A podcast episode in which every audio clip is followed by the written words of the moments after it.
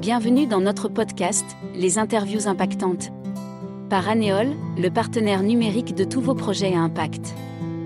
Animé par Bertrand Viala, responsable stratégie et développement. Dans cet épisode, nous sommes accueillis par Julien Shepers, responsable du LARIS, le laboratoire de recherche interdisciplinaire en intervention sociale. Le LARIS a été créé en 2008 et est une instance de ETIS, la Haute École du Travail et de l'Insertion Sociale à Nice.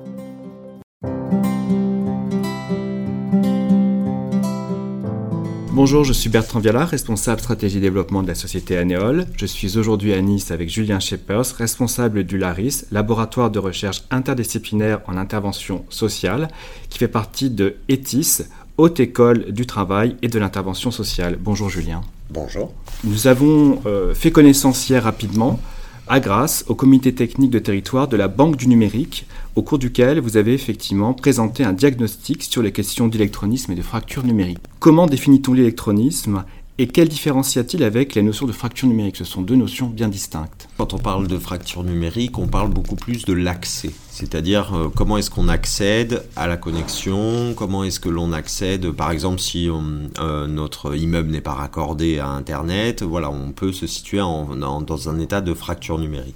Mais la fracture numérique, elle peut évoquer aussi un processus social, c'est-à-dire mhm. qu'est-ce qui euh, crée euh, une différence entre des gens qui euh, peuvent accéder à des choses et des gens qui n'accèdent pas à des choses? Alors que quand on parle d'électronisme, c'est différent de la question de l'accès, c'est la question mhm. des compétences essentiellement qui est souvent évoquée. Si on reprend la définition de de l'INSEE. Alors il y a plusieurs définitions qui sont en circulation, on va dire, de l'électronisme. Mais si on en garde une, nous c'est ce qu'on a fait dans notre diagnostic, celle qui est propre à l'INSEE. L'INSEE dit l'électronisme désigne le fait de ne pas posséder les compétences numériques de base. Envoyer des courriers électroniques, consulter ses comptes en ligne, utiliser des logiciels ou ne pas se servir d'Internet, incapacité par exemple. Euh, l'électronisme, il y a un parallèle, vous l'entendez bien, avec la notion d'illettrisme. Oui, totalement. Voilà, c'est ça. Donc quand on parle d'illettrisme, eh bien, on ne maîtrise pas euh, la langue euh, concernée, euh, que ce soit à l'écrit, généralement, essentiellement. Ben là, c'est pareil, d'une certaine manière. Électronisme, c'est qu'on va, on va avoir une difficulté de maîtrise d'un certain nombre de compétences qui vont permettre d'accéder au numérique. Alors ces difficultés de maîtrise sont dues effectivement à des notions de compétences. Ces notions de compétences sont perceptibles de façon différente, évidemment, selon différentes catégories de population. Ce qui est intéressant euh, dans votre étude, c'est qu'on se rend compte que euh, le critère principal, c'est euh, l'âge. ce sont les recherches faites par une enquête de l'INSEE. Hein, nous, on les traite derrière. C'est mené donc en 2019 auprès d'un mhm. échantillon représentatif de la population de 8000 personnes. C'est que l'effet le plus fort sur différents aspects, sur différentes problématiques des personnes en lien avec le numérique, c'est celui de l'âge. C'est-à-dire que c'est celui qui va créer potentiellement un risque, par exemple, de ne pas avoir de matériel, le risque de ne pas aller sur Internet dans l'année ou d'avoir différentes formes d'incompétence ou de défaut de compétences liées à ce qui est nécessaire pour accéder au numérique.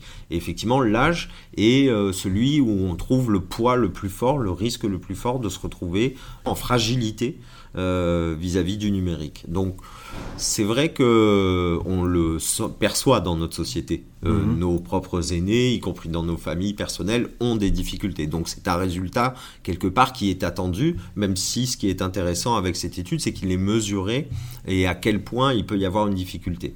Pour autant, on parle d'âge là. Mhm. On vous dites le principal effet, c'est l'âge.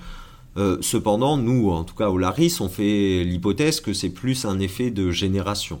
Mhm. C'est-à-dire que aujourd'hui, quand on compare des âges des personnes de 75 ans et plus par rapport à des plus jeunes, effectivement, il y a un décalage.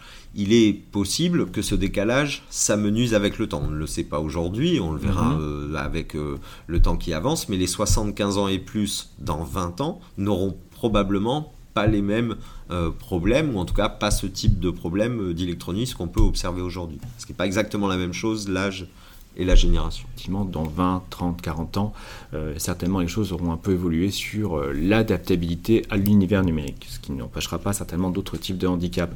Parlons un petit peu du handicap aussi. Est-ce que dans vos études, euh, certains types de handicap, comme visuel, auditif, etc., ont pu être identifiés comme étant des facteurs impactants sur la notion d'électronisme, voire également de fracture numérique? Alors ils le sont indéniablement. Pour autant, sur les études dans lesquelles on s'est basé pour mhm. faire le diagnostic, on a, ce sont des études en population générale et ce type de handicap n'est pas pris en compte. On est sur des variables sociodémographiques euh, euh, classiques. Donc du coup, il y a probablement des études, mais aujourd'hui, on n'a pas fait l'état de la question de, ça au laboratoire, même si on devrait de fait, puisqu'on est une école de, travail social, mais on s'est plus axé dans un premier temps sur la, la, population, la population générale et des variables généralistes. Quelles sont les conclusions principales de votre étude euh, sur le territoire que vous avez euh, précisément analysé Alors, euh, en termes de conclusion, c'est que nous, on est sur un territoire, les Alpes-Maritimes, qui est assez connu euh, pour ça, qui a une population âgée euh, mhm. assez importante. Donc ça, euh, forcément, ce qui ressort de l'étude, c'est qu'on a essayé d'estimer les, les, quelles seraient les populations concernées sur notre territoire par ces problématiques. Et donc, du fait de cette structure démographique particulière des Alpes-Maritimes, avec un, une moyenne d'âge plus élevée que sur le mhm. reste du territoire français, eh bien ça fait de facto augmenter le risque potentiel, le nombre de personnes qui sont potentiellement en situation d'électronisme ou en tout cas de fragilité par rapport euh, au numérique. Donc ça, c'est un effet important du fait de la, de la, de la structure du territoire. Après, en termes de conclusion, alors je dirais, c'est plutôt une analyse qu'on fait des travaux produits, notamment mhm. par l'INSEE, euh, plus que plus qu'une conclusion. Ce qui nous a euh, véritablement intéressé, nous, un laboratoire où on, est sur le travail social, c'est que il y a des variables qui habituellement provoquent de la fragilité ou de la vulnérabilité, mhm. notamment le fait d'être en famille monoparentale. Nous, dans le mhm. secteur social, on s'est connu la monoparentale pour vous propulser dans la pauvreté ou la précarité, par exemple. Or, là, euh, dans l'étude faite par l'INSEE, on voit que la monoparentalité va plutôt protéger en fait une famille plutôt qu'une personne qui vit de manière isolée ou un couple sans enfants. Alors, c'est pas tant que la monoparentalité protège, c'est plutôt le fait d'avoir des enfants globalement, y compris en situation de monoparentalité, va protéger de manière globale par rapport aux problématiques numériques et à l'électronisme. Et ça, pour nous, c'est quelque chose d'assez nouveau parce que euh, notre public habituel cible dans l'intervention sociale, les familles monoparentales, il y a mhm. tout un tas de dispositifs euh, qui sont déployés pour eux.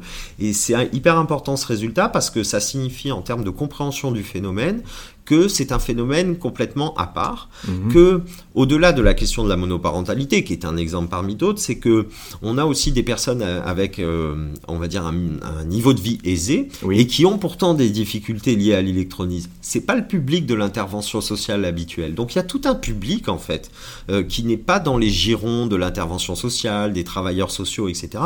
et qui pourtant est, est concerné par cette problématique. Donc nous, ça nous fait sortir un peu de notre cadre habituel, on va dire, de pensée et des formes de vulnérabilité dont on traite dans notre secteur. Donc ça, c'est tout à fait intéressant euh, et pertinent. Et par ailleurs, c'est surtout que ça crée une question sociale qu'on a qualifiée comme un fait social total. C'est comme ça qu'on le dit au laboratoire parce que...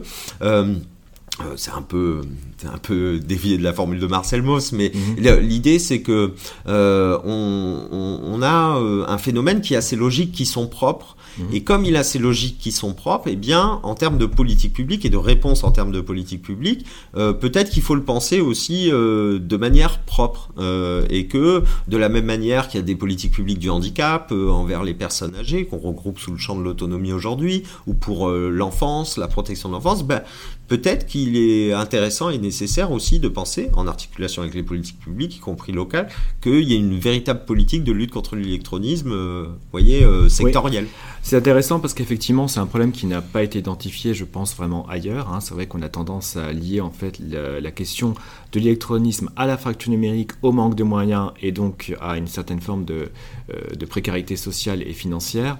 Là, ce que vous êtes en train d'identifier, c'est qu'il y a une partie de la population, comme vous le dites, qui fait partie des CSP assez euh, aisés, qui a les moyens d'accéder à tout un, je dirais, un matériel informatique qui est dans des communes qui sont assez aussi pourvues en, en infrastructure et qui cependant souffrent réellement euh, d'une exclusion euh, qui n'avait pas été mise en avant. Alors, ça effectivement tout un champ de l'action sociale est-ce que euh, sur ces résultats-là, il y a eu des réactions publiques? Est-ce que effectivement, il y a, à part la Banque du numérique qui a souligné ces questions-là hier, des actions qui ont été menées ou qui ont peut-être été envisagées alors, j'ai pas connaissance de toutes les initiatives, bien, hein, évidemment. Euh, pour autant, pour le voir euh, à travers les différentes rencontres, réunions, mhm. partenariales, etc., je pense qu'on est encore beaucoup ciblé euh, aujourd'hui sur nos cadres de pensée habituels. On va mhm. penser par exemple en termes de politique de la ville. Donc, on est sur les quartiers déjà ciblés par un certain nombre de mhm. critères de difficulté économique, scolarité, etc.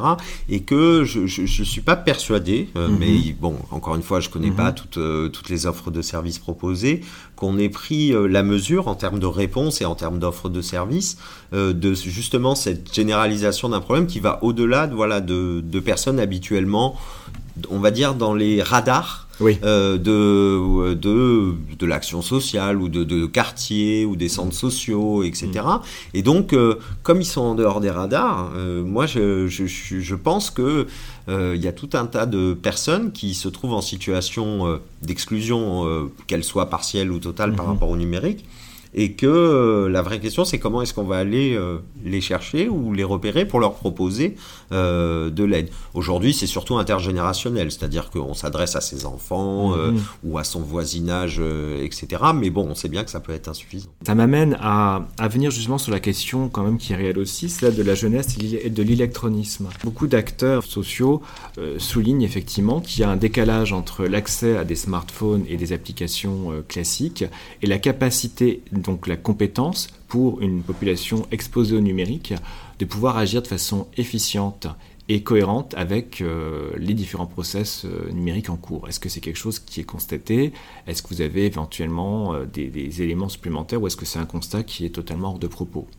Alors, hors de propos, non. dans notre diagnostic tel qu'il a été fait, mhm. c'était pas la cible, on va dire, de travailler sur ces questions-là.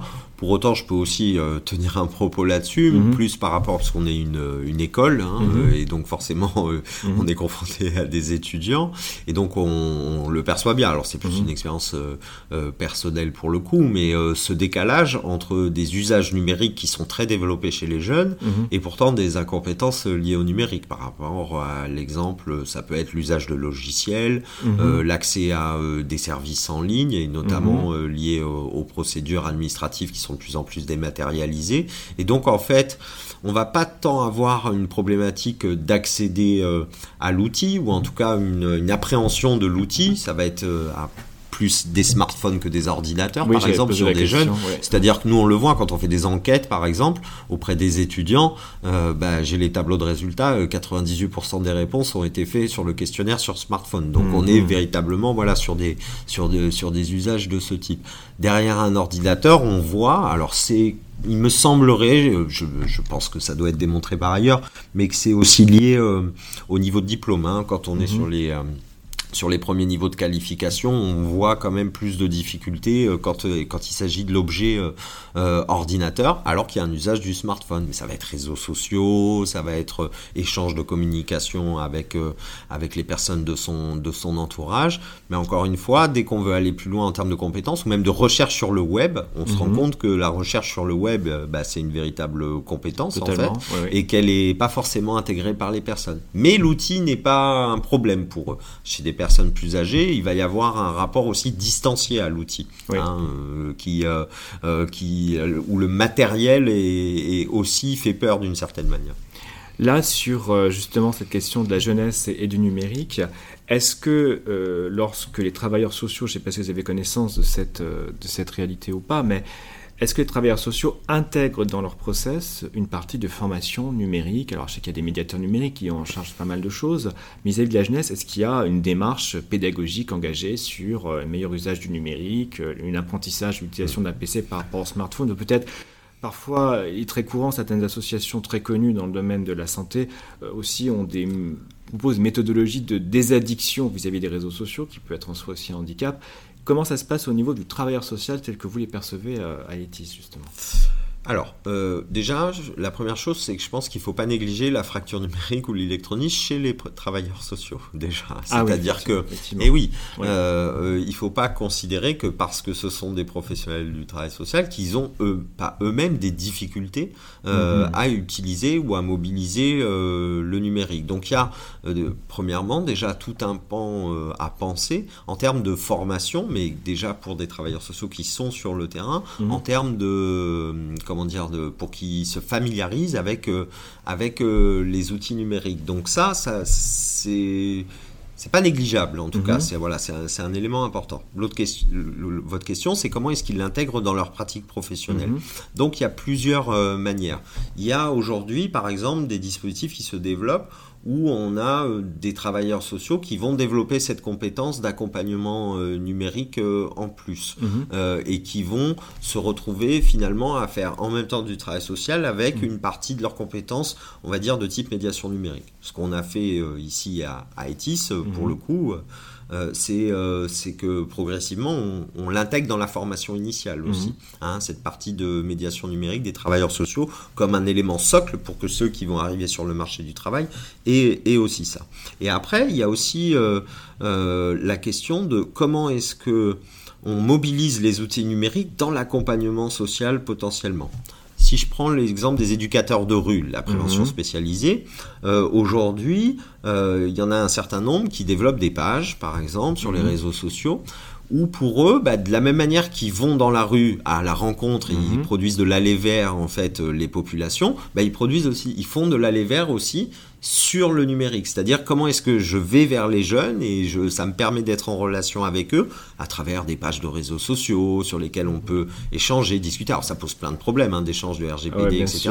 du coup, ce sont des pratiques numériques intégrées à la pratique d'accompagnement euh, social, si vous voulez, d'une certaine manière. Il y a euh, tout un pan aussi du travail social où on travaille sur les risques liés au mhm. numérique, notamment pour la jeunesse. Mhm. Hein, euh, quand par exemple, il y a eu les événements dramatiques liés à la mhm. radicalisation, etc. Donc il y a eu tout un pan aussi de développement de comment est-ce que on traite en termes de prévention sur... alors il y a eu des, de la formation sur le complotisme sur Internet auprès des jeunes, il y a eu le harcèlement aussi, c'était que lié à la, à la question de la, radicalisation. Et donc, comment est-ce que en fait les travailleurs sociaux intègrent en termes de prévention, de dimension éducative, euh, comment est-ce qu'ils préviennent de nouvelles formes de risques qui sont apparues par le numérique? Alors, nouvelles, oui et non. Le harcèlement, c'est pas nouveau.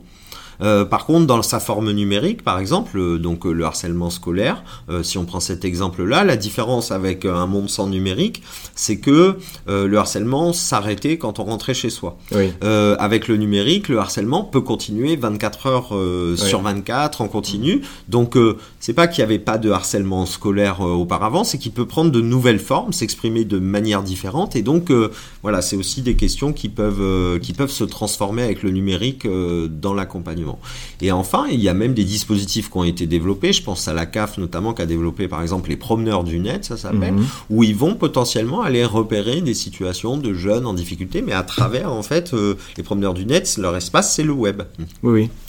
Donc c'est une nouvelle forme également de pédagogie, une nouvelle forme d'intervention sociale aussi qui est étudiée. Alors, est-ce que euh, ce seront des choses qui vont avoir faire l'objet d'études dans votre laboratoire? Est-ce que vous avez déjà des études dessus qui sont peut-être intéressantes à partager avec euh, les auditeurs?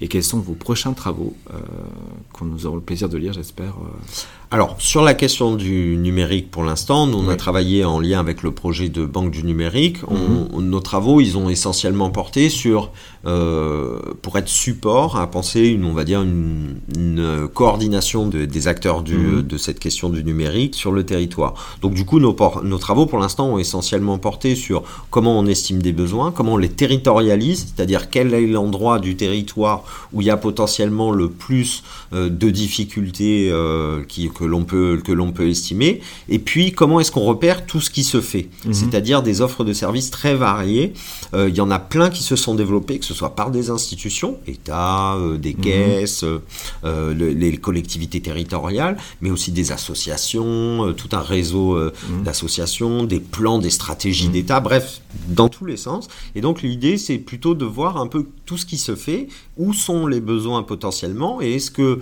aujourd'hui on s'organise on coordonne tout ça Ça, c'était la question des acteurs de terrain. Et nous, laboratoire, on a essayé de répondre à ça par des outils de diagnostic cartographique, de mise en lien des offres de services avec des besoins qui sont qui sont ciblés. Et on a beaucoup plus travaillé, si vous voulez, cette cette cette question-là. Donc on n'a pas pour l'instant d'études programmées mhm. pour aller plus en détail sur le, le, le phénomène, etc. Pour autant, je pense que à travailler avec les acteurs de terrain, il ne faut pas négliger l'expertise des acteurs de terrain.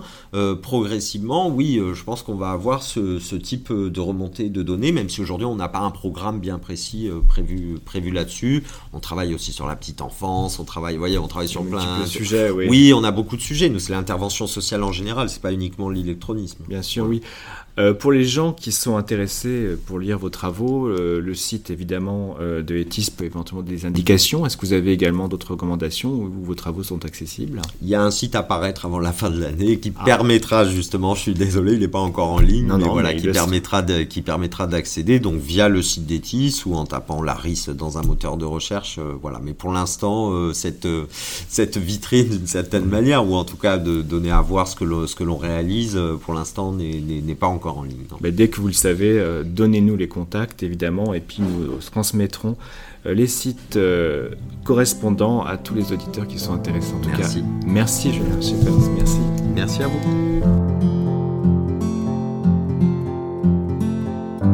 C'était les interviews impactantes par Anéol, votre expert en tactique digitale. Merci de nous avoir suivis. Retrouvez-nous sur www.aneol.com. À très bientôt.